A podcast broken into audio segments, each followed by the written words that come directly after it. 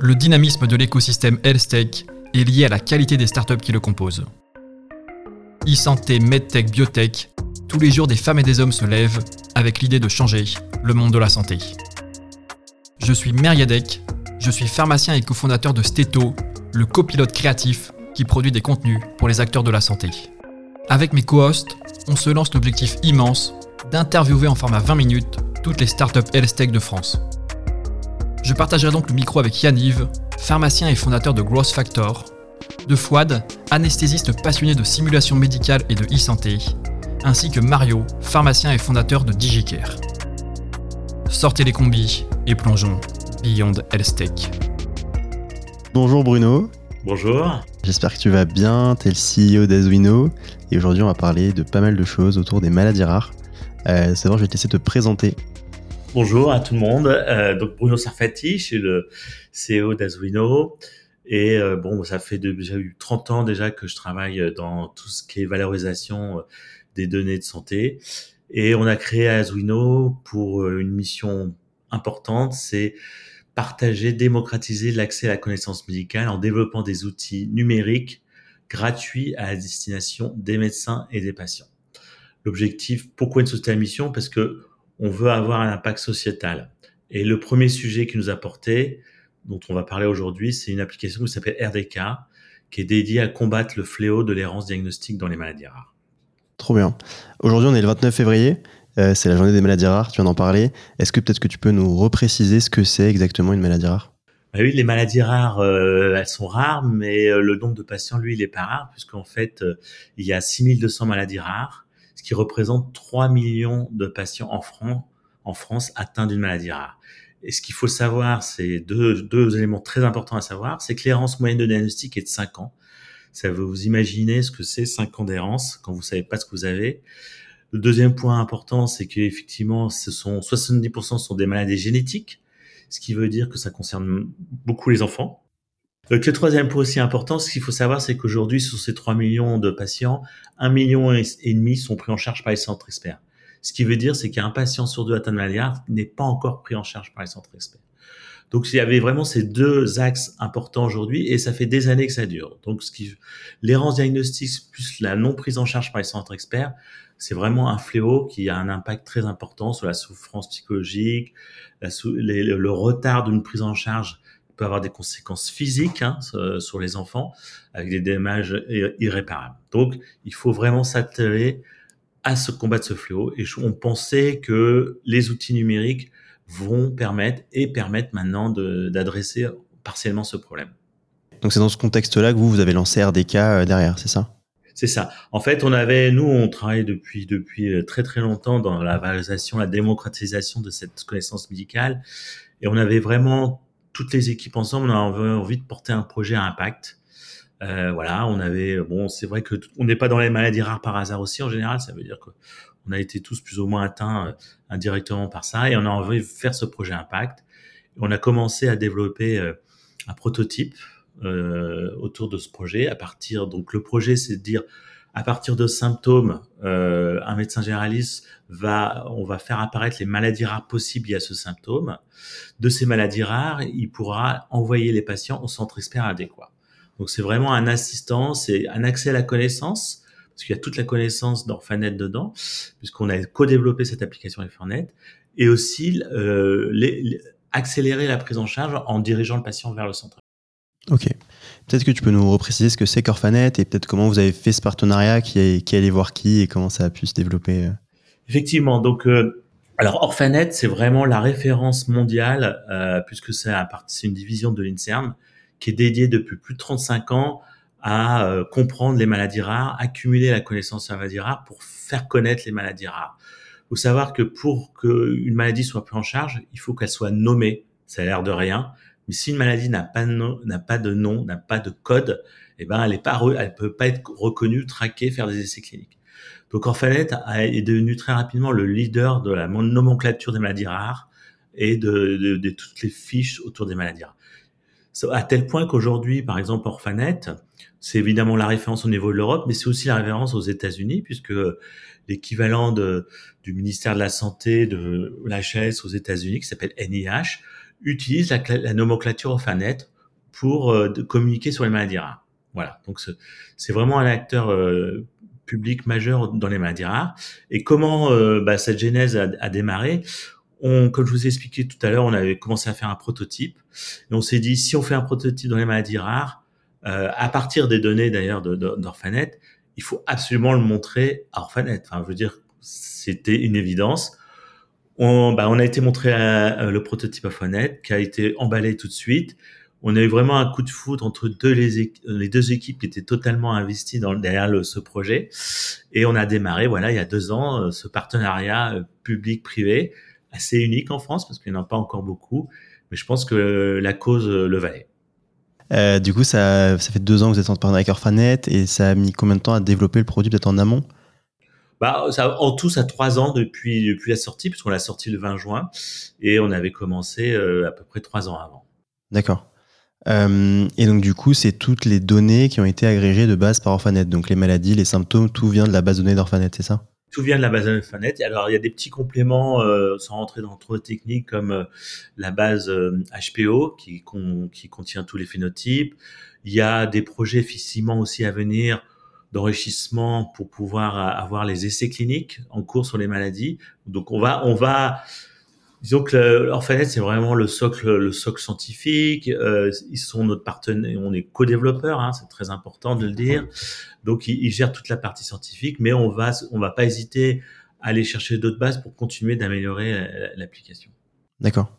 Et euh, avant qu'il y ait RDK, du coup, vous avez déjà la donnée sur Orphanet. Est-ce qu'ils arrivaient à l'exploiter correctement? Qu'est-ce que vous avez apporté? De l'ergonomie? Ou est-ce qu'ils arrivaient quand même un peu à exploiter ces données-là? Ou c'était vraiment pas du tout exploitable dans l'état?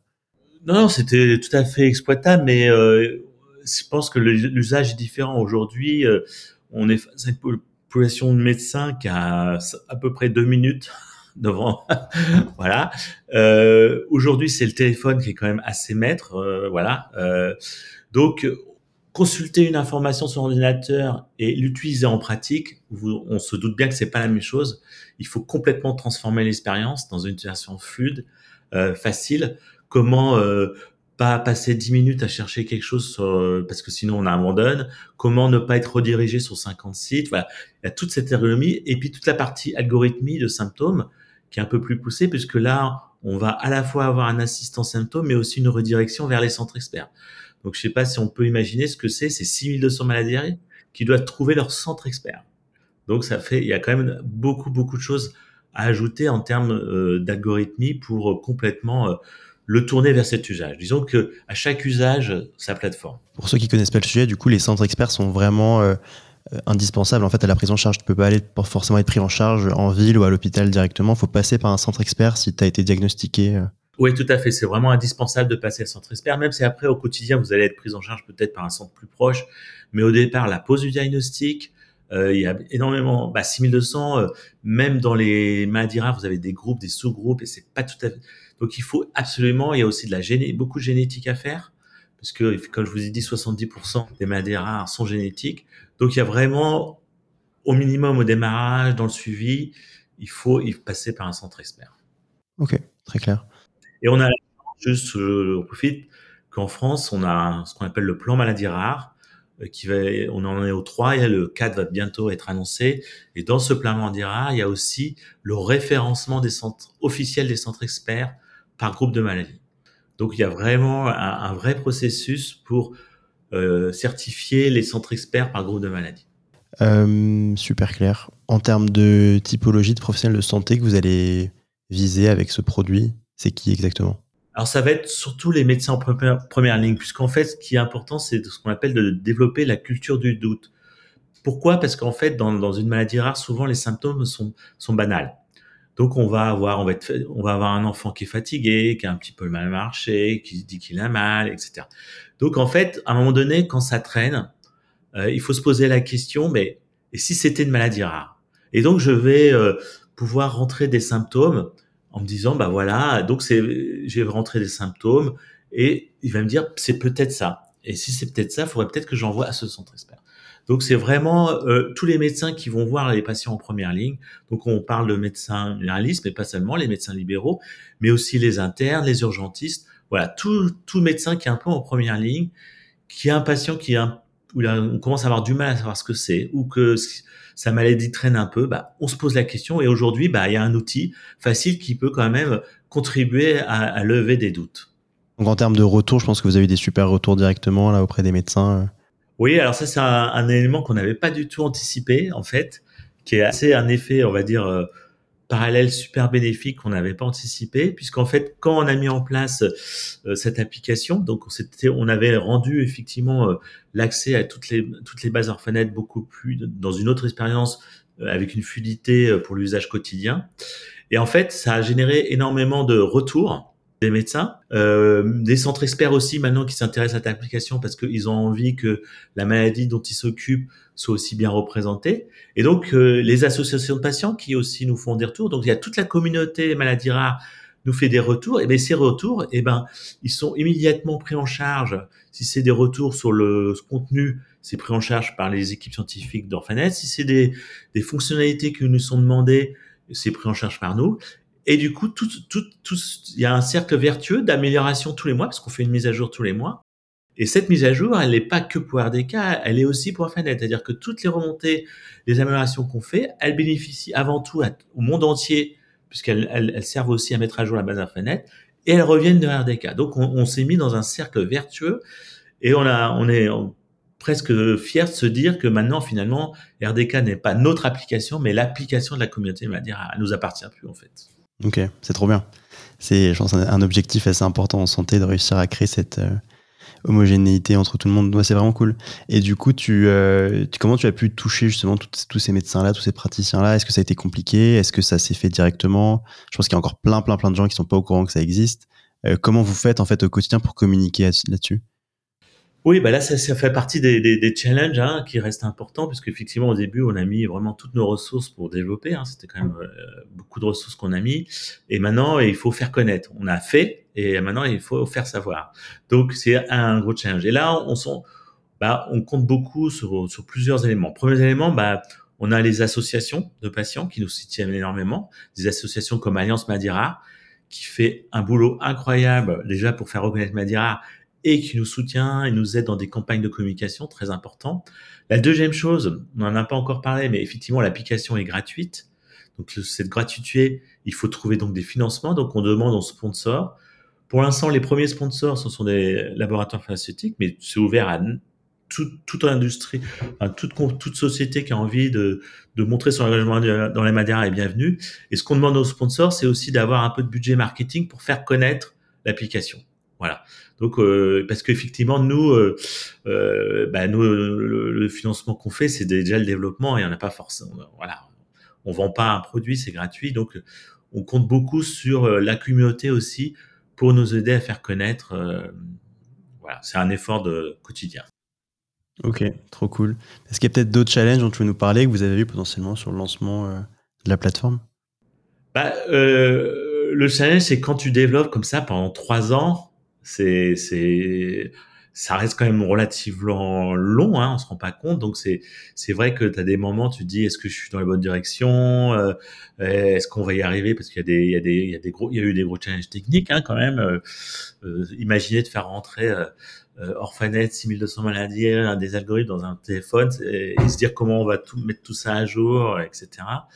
Euh, bon bah voilà donc il y avait des, des gros challenges techniques. Donc c'est vrai que il y a ce côté un peu avoir la volonté, ne jamais dévier, euh, voilà, euh, croire au projet qui, qui est très important. C'est vraiment ça. Après, c'est vrai que quand on rencontre des patients, euh, c'est un boost énorme parce qu'on se dit il faut faire quelque chose et on évite, même si on peut avoir des petits passages à vide parce que c'est ça a été un gros travail. Bah, dit qu'on croise un patient, on a un, un commentaire positif, bah ça, ça c'est une satisfaction énorme. Hein.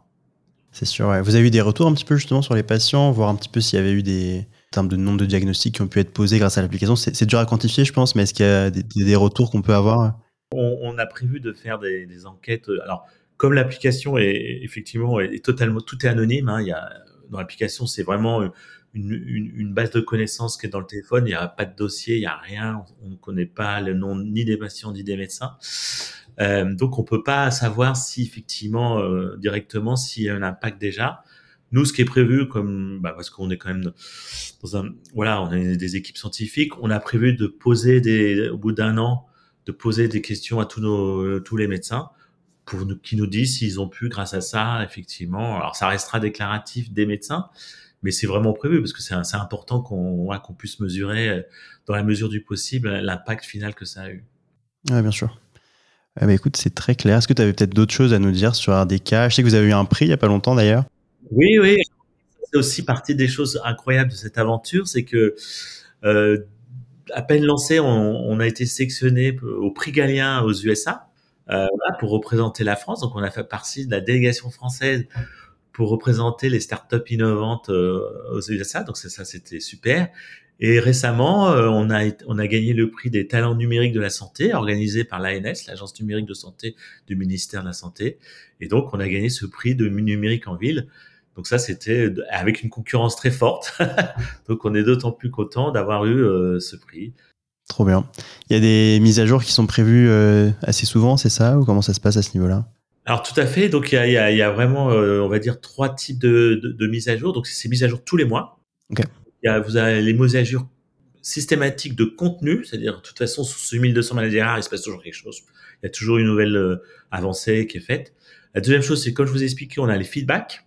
Donc les feedbacks, tous les mois, on, intègre euh, les feedbacks qui sont qui ont été validés scientifiquement. Et troisième chose, c'est qu'on rajoute pas tous les mois cette fois-ci, mais des features. Donc, euh, par exemple, on avait euh, suite à la demande de, de, de, beaucoup de médecins et des associations patients, on avait rajouté la possibilité aux médecins, aux médecins de mettre euh, de, mettre en favori, c'est pas j'aime pas trop le mot, mais les maladies rares. Parce qu'un médecin, il va avoir cinq ou six patients, cinq ou six maladies rares dans sa clientèle, et il veut pouvoir les retrouver à chaque fois qu'ils viennent. Donc maintenant, par exemple, c'était vraiment tout de suite une première feature qu'on nous a demandé, est-ce que je peux mettre cette maladie de côté un peu pour que je puisse la retrouver parce que je sais que j'ai ces patients dans ma clientèle. C'est des petits détails, hein, ça a l'air de détails, mais très pratico-pratique. Euh, voilà. Et puis, on nous a beaucoup demandé d'avoir, par exemple, les essais cliniques qu'on va essayer de mettre rapidement. Ça aussi, c'est un très gros, gros, gros travail. Mais euh, comme il y a, il y a malheureusement que 10% des maladies rares qui ont un traitement, c'est important de savoir euh, est-ce qu'il y a des essais en cours, il n'y a pas des essais en cours. Euh, voilà, donc ça c'est aussi des, des, des, futurs. Oui, carrément sur la vision à long terme, c'est vous vous n'allez vous allez pas vous arrêter du coup sur RDK, vous avez peut-être d'autres produits, d'autres projets? Oui, tout à fait. Alors en fait, il y a vraiment deux, deux, axes. Évidemment, euh, on a on a créé cette société à mission Aswino pour développer des outils numériques, donc on espère qu'on va pas s'arrêter à RDK. Donc on a quelques autres idées en tête. Elles prennent du retard pour une très bien simple raison, c'est qu'en fait on est très sollicité pour lancer RDK dans d'autres pays. Donc voilà, euh, il y a des, des, médecins en Hollande, en Espagne, des associations de patients aux États-Unis qui nous ont contactés. Voilà, parce que parce que du coup c'est un outil qui, est, qui serait utile dans le monde entier. Et du coup, on prépare, on essaye de travailler pour le lancement du RDK euh, dans le plus vite possible, dans le maximum de pays. Donc ça, ça, ça remobilise beaucoup de ressources. Donc on prendra peut-être un peu de retard sur d'autres projets, mais on ira toujours sur des projets euh, vraiment euh, pour les médecins qui vont faciliter le parcours du patient. Ok. Et tu sais s'il y a des solutions équivalentes dans les autres pays, des bases équivalentes comme Orphanet, ou c'est vraiment unique dans le monde a priori? C'est vraiment unique dans, dans ce format-là, parce que en fait, vous avez des bases qui font, à partir par exemple de signes, vous pouvez retrouver des maladies, mais nous, on fait le, parcours en entier, c'est-à-dire que c'est pas seulement des signes et des maladies, mais c'est aussi l'adressage au centre expert. Donc, ce, ce parcours complet de j'ai des symptômes et j'adresse au expert, ça a été vraiment une première mondiale française, qui est, on peut faire un petit cocorico français. Et, voilà, et c'est vrai que ce travail, il est même maintenant, euh, voilà, demandé euh, dans d'autres pays, parce que effectivement, ce schéma complet comme ça, c'est vraiment une première. Ok, trop bien. Bah écoute, euh, je pense qu'on a, beaucoup appris sur RDK sur ce que vous faites. Peut-être que toi, en tant qu'entrepreneur, depuis pas mal d'années, est-ce que tu as des conseils à, donner à des entrepreneurs en santé qui voudraient se lancer ou qui se sont déjà lancés? Alors, la première moi, je vais faire un conseil euh, évident et un conseil plus euh, pratique, on va dire. un conseil évident, c'est qu'il faut beaucoup de persistance. Ça, c'est vraiment important. Il hein. faut savoir que un des premiers secrets, c'est la persistance parce que on, on, va être obligé, on va avoir des obstacles, on va être obligé d'adapter son business model, mais euh, il y a que ceux qui essayent qui arrivent. Hein. donc faut faut jamais l'oublier. La deuxième chose euh, qui est renforcée par le contexte, donc c'est un plus pratique, c'est toujours bien anticiper la trésorerie. On va être plus technique. Euh, donc, faut pas hésiter à avoir un modèle euh, qui est quand même assez vite euh, rentable et réinvestir tout de suite ses bénéfices pour se créer des fonds propres et avoir toujours de la trésorerie. Ça, ça sera la clé aussi de la survie. Faites très attention à ça. Eh, merci beaucoup Bruno. À bientôt et merci pour toutes les informations. Merci à vous. Au revoir.